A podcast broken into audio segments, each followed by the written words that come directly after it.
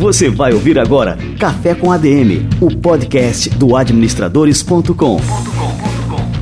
Apresentando Leandro Vieira.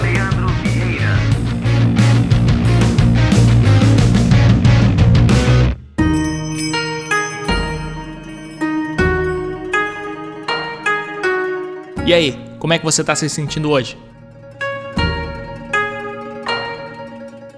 Com certeza, depois deste café com ADM, você vai se sentir muito melhor, muito mais zen, muito mais inspirado para fazer da sua vida uma jornada de plenitude e felicidade. Está no ar o Café com ADM número 32.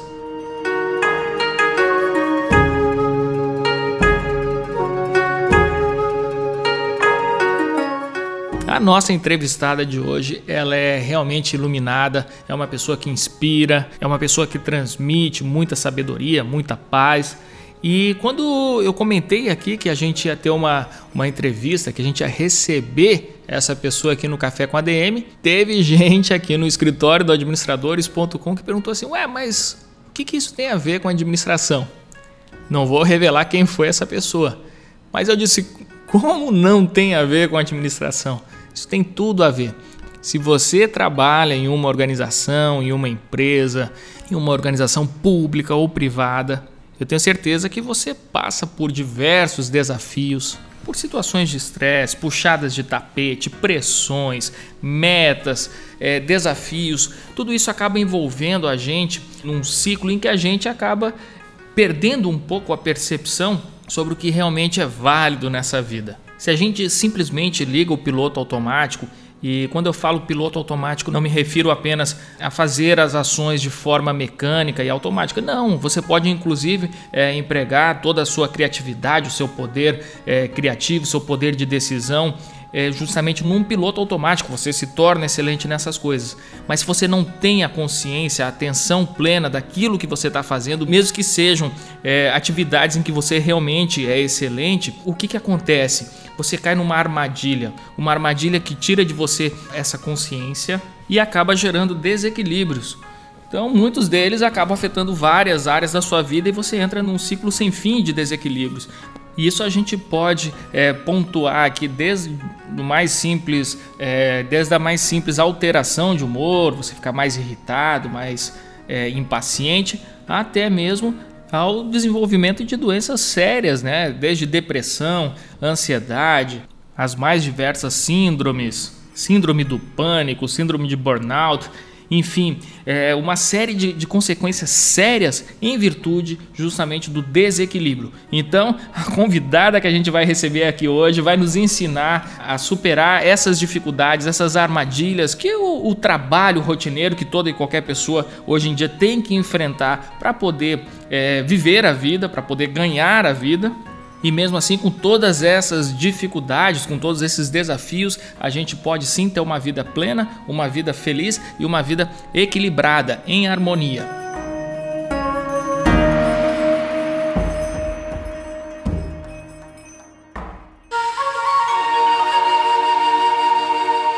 Principal nome do Zen budismo no Brasil, a monja Coen é dona de uma história ao mesmo tempo fascinante e inspiradora. Nascida numa família cristã tradicional de São Paulo, ela largou o conforto de casa para viver de maneira mais intensa possível a efervescência dos anos 60 e 70 ela viveu nos Estados Unidos, na Europa e encontrou no Japão a filosofia que a trouxe até aqui e a tornou referência para inúmeras pessoas que buscam em sua sabedoria lições sobre autoconhecimento e felicidade. Ela é autora de cinco livros que estão sempre entre os mais vendidos, percorre o país palestrando e debatendo com um público cada vez maior e variado, e hoje a gente vai conversar com ela sobre esses temas e muitos outros que estão muito presentes no dia a dia de todos nós, principalmente no ambiente corporativo. Monja Coen, é um prazer recebê-la aqui em nosso Café com a DM. Seja muito bem-vinda. Muito obrigada, estou à sua disposição. Que legal. É, deixa eu te perguntar uma coisa: você nasceu numa família católica, estudou no colégio católico, chegou a trabalhar como jornalista, foi assistente de palco de bandas de rock nos Estados Unidos, é, viveu todo aquele boom ali, a efervescência dos anos 60 e 70. Como é que todo esse processo, essa sua vida, essa sua história contribuiu para que você se tornasse uma monja budista? Conta um pouquinho para a gente aí dessa história. Eu acho que exatamente você vendo as diferenças de classes sociais, as desigualdades do mundo, o sofrimento e muitas pessoas querendo encontrar esse estado de plenitude que você fala no começo, é exatamente aí que me leva à procura. O que pode ser um caminho? E entre as várias matérias que eu fiz quando eu estava no jornal, havia grupos de sociedades alternativas na Califórnia e muitos desses grupos eram grupos zen budistas. Então o zen budismo entra para mim como uma possibilidade de uma modificação da maneira de nós vivermos e de uma reforma social, vamos dizer assim. Eu acabo indo morar nos Estados Unidos, fui morar na Califórnia e me interessei pelo Zen Budismo, encontrei o Zen Center de Los Angeles, que é ZCLA, e fiquei morando no ZCLA por alguns anos, pedi ordenação monástica, o meu professor ah, dizia, mas você nasceu católica, de uma família católica, você não sabe o que é budismo, eu disse, eu aprendo, eu aprendo e tenho certeza que é isso que eu quero fazer, eu quero me tornar monja. Tive que convencer a minha mãe, que era muito católica, e através dos livros de Zen e psicanálise, Eric Fromm e coisas do gênero, que são aquilo que a interessava, ela acabou compreendendo que era o Zen budismo e dando suas bênçãos. Eu fui ordenada monja e fui para o Japão, onde eu fiquei por 12 anos. Eu fiquei internada num mosteiro uh, de treinamento feminino, depois eu fiz alguns cursos de graduação e depois de 12 anos no Japão eu voltei para o Brasil. Voltei para trabalhar na nossa sede, que é muito ligada à colônia japonesa, no bairro da Liberdade, em São Paulo.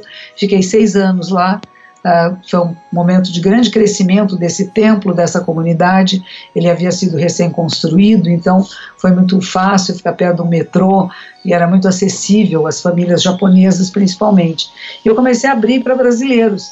Isso incomodou um pouco os senhores mais antigos da colônia, que achavam que eu os brasileiros podiam roubar o tempo deles, pegar o tempo deles. E eu acabei saindo por essas razões, principalmente, e fui para uma salinha pequenininha, depois uma sala média, e agora eu estou nesta casa aqui no bairro do Pacaembu, porque é conveniente, porque é um aluguel barato para mim, que eu posso atender, não porque o bairro seja barato, o bairro não é muito caro, mas a casa é de propriedade de uma familiar e ela então faz um preço especial para a comunidade.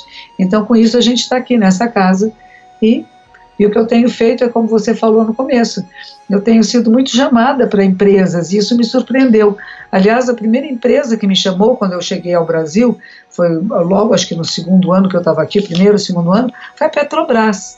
E foi a sede da Petrobras no Rio de Janeiro. E era interessante, eles estavam fazendo uma, uma série onde o Frei Beto, Leonardo Boff e eu fomos chamados falar sobre espiritualidade nas empresas a importância de, como você diz, de ser feliz, de estar bem, de sentir-se completo aonde você está. E não é na minha casa, não é só na minha área de lazer. Se eu passo a maior parte do meu tempo na minha empresa, é bom que eu esteja bem nessa empresa e que eu crie bons relacionamentos com quem trabalha comigo. Não relacionamento de medo, de paranoia, que eu não posso passar informação porque o outro vai pegar o meu lugar, mas ao contrário, essa é a mudança que eu acredito de consciência no mundo. Como é que eu abro esses portais de uma consciência mais ampla, que jogamos no mesmo time, eu passo a bola para você porque nós vamos fazer pontuações juntos e não que são meus opositores.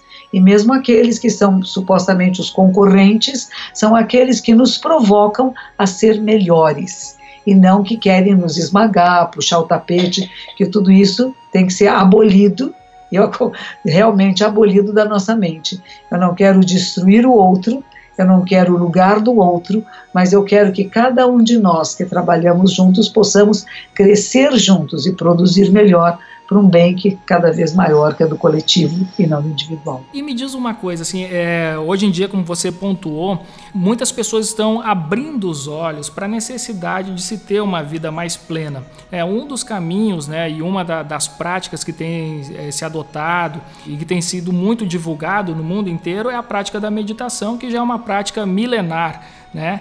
E só que muita gente acaba é, procurando a meditação justamente para desenvolver um foco, que é uma coisa positiva, mas para poder produzir mais. Não existe uma, uma contradição é, nessa busca da meditação para se poder produzir mais. Eu, eu, não tenho nada contra o capitalismo, sabe? nem, nem eu, ah, deixar bem claro. Quando eu cheguei no Brasil, me perguntaram isso, mas como você, se te chamarem para ensinar meditação nas empresas, você vai? Eu falei, vou porque eu estou cuidando de ser humano. Eu acho que cada ser humano que acorda, que desperta, melhora a sociedade como um todo. E é exatamente essa mudança. Hoje, hoje mesmo uma, me mandaram no Facebook uma fala do Papa Francisco que diz a mesma coisa. Cada ser humano que muda, você é o um modelo para o mundo. Não é o um mundo que você, você não vai se espelhar no outro. Você vai ser este modelo, você vai ser a ética que você quer. Você vai ser, como dizia o Mahatma Gandhi, a transformação que você quer no mundo? Você está sendo coerente com seus princípios éticos? Essa é a pergunta principal. E se você é coerente com isso, em qualquer lugar que você esteja, você é a manifestação da ética. E isso que é importante. Não dizer que os outros são ou não são. E se a empresa em que você está não tem os princípios que você, que você considera, ou você muda a empresa e há maneiras de fazer isso, você vai falar com as lideranças, você vai criar um sistema de a reflexão dentro da empresa para que possa haver princípios alinhados, ou você muda de empresa. Agora, você não pode estar trabalhando num lugar que você não concorda. Se você não concorda com os valores, se você não concorda com os princípios do local que você está trabalhando, você vai ser muito infeliz. Então, ou você vai mudar esses princípios e valores, falar com as pessoas certas de forma adequada, com amorosidade, com respeito, com dignidade. Vamos alinhar nossos princípios com aquilo que é maior do que o euzinho pequeno, ou nós mudamos de empresa. Mas você ficar trabalhando num lugar que você detesta, que você não concorda com as pessoas, que você não respeita seus superiores, você não pode ficar. E aí cria um estado de infelicidade que gera dentro da toda a empresa uma desestabilização e a produção cai. Basta uma pessoa que esteja desajustada, é como um reloginho. Cada peça tem que estar ajustadinha. Se eu não consigo me ajustar, eu acho que tem um período de ajustamento quando você entra para trabalhar em algum lugar, você tem que mudar. E tem muitas pessoas que estão largando empresas, tem muitas pessoas que estão fazendo alternativas, caminhos alternativos. Que bom! Mas a grande maioria continua trabalhando nas grandes corporações. Então vamos fazer dessas grandes corporações lugares maravilhosos você largou totalmente, você trabalhava né, em organizações, chegou a trabalhar também no, no Banco do Brasil, se eu não me engano, não é isso? Sim. E, e para seguir esse chamado é, interior, você escolheu ser monja para traçar um, para trilhar um caminho é, em busca da iluminação, da felicidade, da plenitude. É possível a gente trilhar esse mesmo caminho dentro, trabalhando dentro de uma empresa, dentro do mercado, você acha que é possível a gente alcançar, vamos dizer assim, uma iluminação é, através da, do trabalho cotidiano, rotineiro que a maioria das pessoas tem? Depende de cada um de nós, do quanto que você consegue fazer da sua vida a sua prática. A sua prática espiritual não pode estar separada da sua vida. É como você fala, como você pensa, como você toca objetos, como você trabalha. Você trabalha se dedicando completamente ao seu trabalho ou você faz pela metade? Ou você está pensando na hora de ir embora? Ou você está pensando na hora que você nas suas férias? Se você tiver dividido, dividida, você não vai estar inteiro no que está fazendo. Então, a minha ideia, a minha proposta é que as pessoas estejam completamente integradas e inteiras aonde estão, fazendo o seu melhor e apreciando. É muito importante isso, um sentido de apreciação e de alegria de estar vivo, primeiro. Segundo, de ter um trabalho, de ter uma função, de ter uma remuneração que hoje em dia tantas pessoas que não têm nada disso, e começar a agradecer, e a maneira de agradecer é retribuir. Então, como é que eu vou retribuir? Fazendo o meu melhor, e não fazendo um pouquinho, não fazendo mais ou menos, e esperando a hora de ir embora, ou querendo matar o serviço, como às vezes acontece, ou muito preocupado com a minha paranoia se vou perder o cargo e a minha produção cai. Então, em vez de se preocupar com o que vai acontecer no futuro, se você fizer o seu melhor a cada momento, você está em plenitude. E se por acaso pedirem para você mudar de função ou mudar de lugar, poder ter alegria de falar que interessante, como será agora? E não, tenho medo de mudança, não quero mudar. Isso acontece muito. Quando há emergência de empresas, sempre há crises. Porque eu tinha uma determinada posição na empresa que eu estava, agora juntou-se com essa, qual será o meu papel? E eu vou trabalhar com pessoas que eu ainda não conheço. Temos medo disso, porque criamos relacionamentos de uma certa estabilidade. E quando nós saímos dessa estabilidade, nós tememos. E aí a produção cai. Para mim, o contrário seria interessante. Na hora que eu saio da área de estabilidade de conforto, eu sou provocada a ser melhor e não a ser pior. E tem que tirar o medo. A gente diz que o maior presente que você dá para alguém é não medo. Práticas meditativas ajudam muito, muito, muito, muito. E a gente pode ter práticas meditativas na, dia, na vida diária. A maioria das pessoas que frequentam a minha comunidade são leigos. São pessoas que trabalham fora, que têm seus empregos, suas profissões, e cada um deles vem aqui exatamente para poder se realinhar. O que eu digo que a meditação pode fazer conosco é afinar esse instrumento que é a nossa mente e o nosso corpo. Assim como um violino ou um violão ele precisa ter as cordas afinadas para que a sonoridade seja boa e que haja música, nós temos que nos afinar, nos regular. Se a gente tiver muito mole, muito solto, o som não é bom. E se tiver muito tenso, a corda arrebenta. Então, como encontrar esse ponto de equilíbrio? A minha sugestão é que as pessoas meditem ao acordar. Sentem-se em cinco minutos, respiração consciente. Coisa muito simples. Perceber a respiração, o ar entrando e saindo pelas narinas. Só isso alguns minutos, e vai para o seu dia. No meio do dia, alguma coisa me, me tirou do sério, me tirou do equilíbrio. Senta um minuto.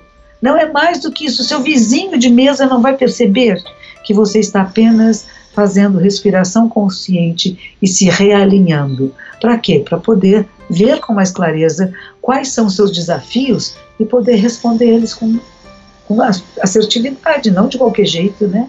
Então, para isso, é preciso estar consciente. A mente humana é maravilhosa. Tudo que nós temos agora é uma reprodução muito rústica, muito primária da mente humana.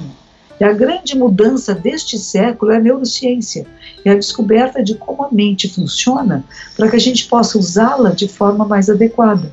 E o que o Zen budismo faz, e o que o budismo, que as meditações fazem, é esse conhecer a sua própria mente, que não é dissecar a mente, nem analisar através de uma psicanálise ou de uma terapia, mas é você com você. Você começar a se observar em profundidade e fazer escolhas. O que você escolhe ser? Você quer ser infeliz, quer ficar reclamando, quer ficar na depressão também. Isso é uma coisa que está acontecendo muito em empresas, principalmente em empresas públicas. Muita depressão, no sentido que eu não vejo possibilidade de crescimento dentro da empresa. O que eu faço eu não gosto muito, me sinto meio amarrado. Nossa, você começar a apreciar o que você tem, apreciar a sua vida, é importante em qualquer circunstância. Eu estou com obras aqui ao lado do meu templo, você deve estar ouvindo aí, e uma coisa que eu tenho notado é que eles estão contentes, eles estão usando o corpo. Eles não precisam ir numa academia, músculos que são visíveis nas roupas deles, porque são desenvolvidos pelo trabalho braçal. Isso lhes dá um certo estado de contentamento que nós, ficando muito tempo em salas fechadas, em fazendo coisas que não mexemos demais no nosso corpo, que não produzimos serotonina e endorfina, nós vamos ficando tristes. Então eu sempre recomendo a quem trabalha em escritório, como eu trabalhei no banco, e quando eu trabalhava no Banco do Brasil em Los Angeles, eu fazia três horas de balé clássico todas as tardes. Eu acho isso muito importante. Nós temos que compensar o tempo que ficamos sentados numa mesa, sentados trabalhando em alguma atividade física, que pode ser correr na rua, correr numa esteira, fazer, enfim, yoga eu acho que é muito bom porque é uma meditação em movimento, enfim, tem que ter alguma atividade. Mesmo que seja atividade de canto, é uma outra coisa muito boa, porque o canto faz o quê? Trabalha com a respiração, com o diafragma. Então, há pessoas que trabalham, que vão fazer coral, quando saem das empresas. Por quê? Porque vai desafogar aquela tristeza ou aquela pressão que sentiu e que ficou condensada no diafragma e no pulmão, num corpo fechado. Você abre, se abre para o universo. Então há várias maneiras de você desafogar, vamos dizer, as pressões. Agora, pressão é bom e as pessoas têm que entender que isso é bom, porque se não houver nenhuma pressão, a gente não faz nada. Eu vou, ah, eu quero que você faça Eu quero que você resolva essa questão para mim quando, quando você quiser. Quando você quiser, acaba sendo nunca. Não porque eu não queira, porque outras solicitações vêm com prazo. Então, ter prazo, ter pressão, essa, essa, é importante isso para nós humanos. Agora, não pode ser sobrecarregado. Isso cabe também às lideranças saber como estão liderando. Será que eu entro em, em, empatia com essa pessoa que trabalha comigo? Eu percebo a sua necessidade, eu sei o seu limite, porque se eu sobrecarregar, ele não vai produzir. Me diz uma coisa assim, no mercado, numa empresa, a gente está sempre sujeito a armadilhas do ego. Né? Então, assim, a gente trabalha muito buscando sucesso, buscando reconhecimento, existe muita é, inveja, disputas de poder, entre muitas coisas que acabam assim é, envenenando o nosso espírito. Como é que a gente pode lidar é, com essas armadilhas, né? Enfim, como a gente pode desenvolver uma prática que a gente consiga nesses ambientes, que isso é, acho que é inevitável, principalmente nas grandes corporações, né? Essas esses problemas que a gente tem, que são naturais das organizações, e como é que a gente pode, então, ter uma prática que, que nos fortaleça e que e permita a gente crescer e ter uma plenitude nas nossas atividades. Então, o, o, o que eu dou como presentinho, que eu chamo é uma chave de ouro, que é a respiração consciente. Você volta ao seu eixo de equilíbrio através da respiração consciente. Então as pessoas veem, e você tem capacidade de percepção, aquele está com inveja, aquele está querendo me puxar o tapete, aquele outro ali não está com boas intenções, está querendo roubar a empresa, por exemplo, aquele outro quer propinar. Eu posso observar tudo isso, eu vejo em profundidade e eu vou ter que tomar atitudes. Mas atitudes que não é de raiva, não é de rancor, nem de destruição. Como é que nós vamos ser capazes de construir alguma coisa benéfica? Se eu tenho um filho, uma filha, um amigo que está saindo do caminho, como é que eu faço para chamá-lo de volta? Eu não fico com ódio, não vou bater, não vou xingar, não vou insultar. E nós temos uma tendência a fazer isso, se não externamente, pelo menos internamente. E estamos o tempo todo julgando os outros e criticando os outros. Mas apenas observe: uma pessoa que pode estar com inveja de você é porque ela é fraca ela é insuficiente. Como que vou dar a ela a suficiência? Como que vou ajudá-la a sair desse espaço? E não como é que eu vou evitá-la, como é que eu vou me afastar. Não é bem isso. Claro, a gente não vai ficar em grande intimidade com pessoas que estão pensando coisas maliciosas e malévolas. Mas, ao mesmo tempo, será que a gente não pode influenciar de uma forma positiva? Será que a gente não pode aquecer esse gelo? E é mais nessa direção. Prática que eu sugiro realmente é essa, é respiração consciente. Vem uma coisa, alterou minha respiração, volta para o eixo para poder ter melhor circulação de energia no cérebro e você ter respostas mais adequadas a essas provocações. Se você estiver centralizada, centralizado, ninguém te derruba. Mas se você estiver muito dependente desses ventos das impermanências, você facilmente será derrubado. Mas lembre-se também que nada é fixo, nada é permanente. E mesmo que você caia, você pode se levantar. A gente diz: cai sete vezes, levante-se oito. E saiba que o que você faz de forma correta, adequada, fazendo o seu melhor, vai criar condições melhores, sem medo. O problema do outro, a inveja, os ciúmes, as, essas competições, Deixe para os outros. Seja você aquele ser que colabora, que coopera, que quer o bem em geral, mas não é bonzinho, boazinha, é correto, é assertivo, não vai facilitar demais a vida do outro porque você estraga o projeto. Que cada um possa encontrar esse caminho. Isso é ajudar de verdade. Tem gente que quer ser bonzinho. Ah, eu vou te dar o papel. Não, deixa ele pegar o papel. Deixa ele encontrar o caminho. Mas você ser esse modelo que está lá disponível mas não entrando no outro, não querendo mostrar para o outro como você é bom e como você é cooperador. Isso é bobagem. A cooperação se faz de uma maneira muito quase que sigilosa, quase que anônima. Se, se é muito notável dentro da empresa que você é muito bom e muito correto, você está errado. Se isso ficar muito visível, é porque você está exagerando. Então tem um ponto de equilíbrio, um ponto que você colabora, que você ajuda, um ponto que o outro tem que procurar tem que achar, tem que encontrar esse caminho que a gente não pode facilitar demais, porque é o próprio crescimento de cada um. E quanto às energias prejudiciais, essas de ciúmes, inveja, de uma competição imprópria, a gente deixa elas passarem. Não dá tanta atenção, porque se você tem um foco verdadeiro, se você tem um objetivo, não há obstáculo. O obstáculo apenas passa e você chega lá. Isso é mais importante. Olhe para o seu objetivo, para o seu propósito e não para as dificuldades. Livro da Semana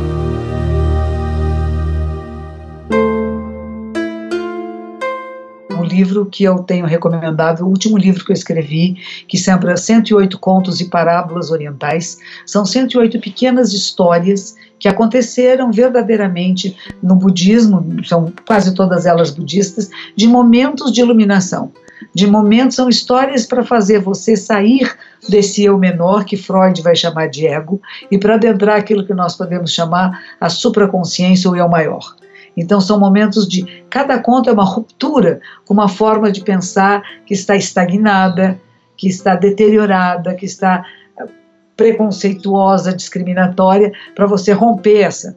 Então são 108 possibilidades. E a minha ideia é que você, cada um deles, pare. Não queira ler os 108. Pega um deles por uma semana, por dez dias e, e vai degustando. É como se você degustasse alguma coisa muito saborosa, que é essa percepção da sua própria mente, de penetrar a própria mente e expandir a consciência. Livro da Semana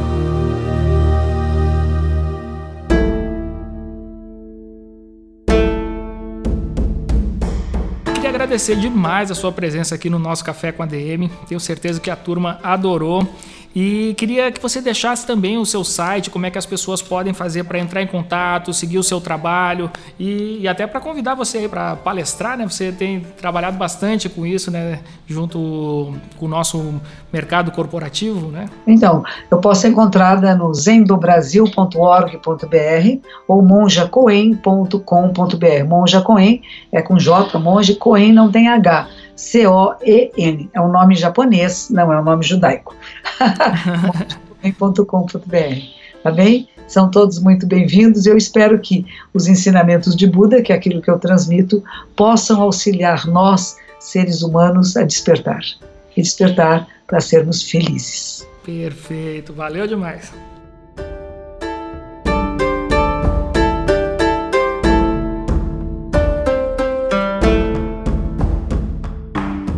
Olha só de conversar com a Monja Coen, eu já estou me sentindo aqui muito mais zen.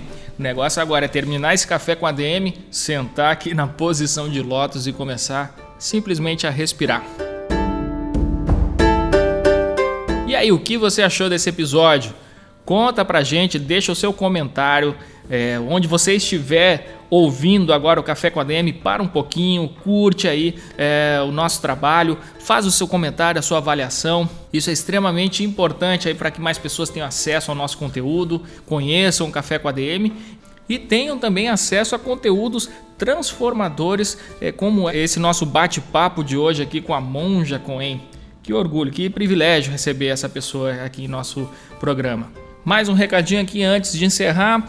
É, durante o mês de maio, você que quer conhecer um pouco mais sobre o Administradores Premium, a nossa plataforma de conteúdos exclusivos do administradores.com, são conteúdos exclusivos para quem é membro, para quem faz parte do Administradores Premium. Durante o mês de maio, olha só, a gente está com essa promoção que você tem acesso a todo o nosso conteúdo e restrito, você pode ver quantas vezes quiser, pode assistir, pode revirar do avesso, pode usar como você quiser sem pagar nada durante sete dias. São sete dias grátis para você conhecer o Administradores Premium e tenho certeza absoluta é, que você vai se tornar membro. Você vai gostar tanto que você disse: Não, vou ter que assinar essa parada aqui porque isso aqui é essencial para minha vida profissional. Então entra lá, são sete dias grátis e é o tempo que você precisa para descobrir porque milhares de pessoas já aderiram a essa plataforma única de crescimento e de conhecimento empresarial. Espero vocês por lá e aproveito para me despedir, deixar um grande abraço aqui para vocês e até a próxima semana com mais um episódio do Café com a DM. Valeu demais, pessoal!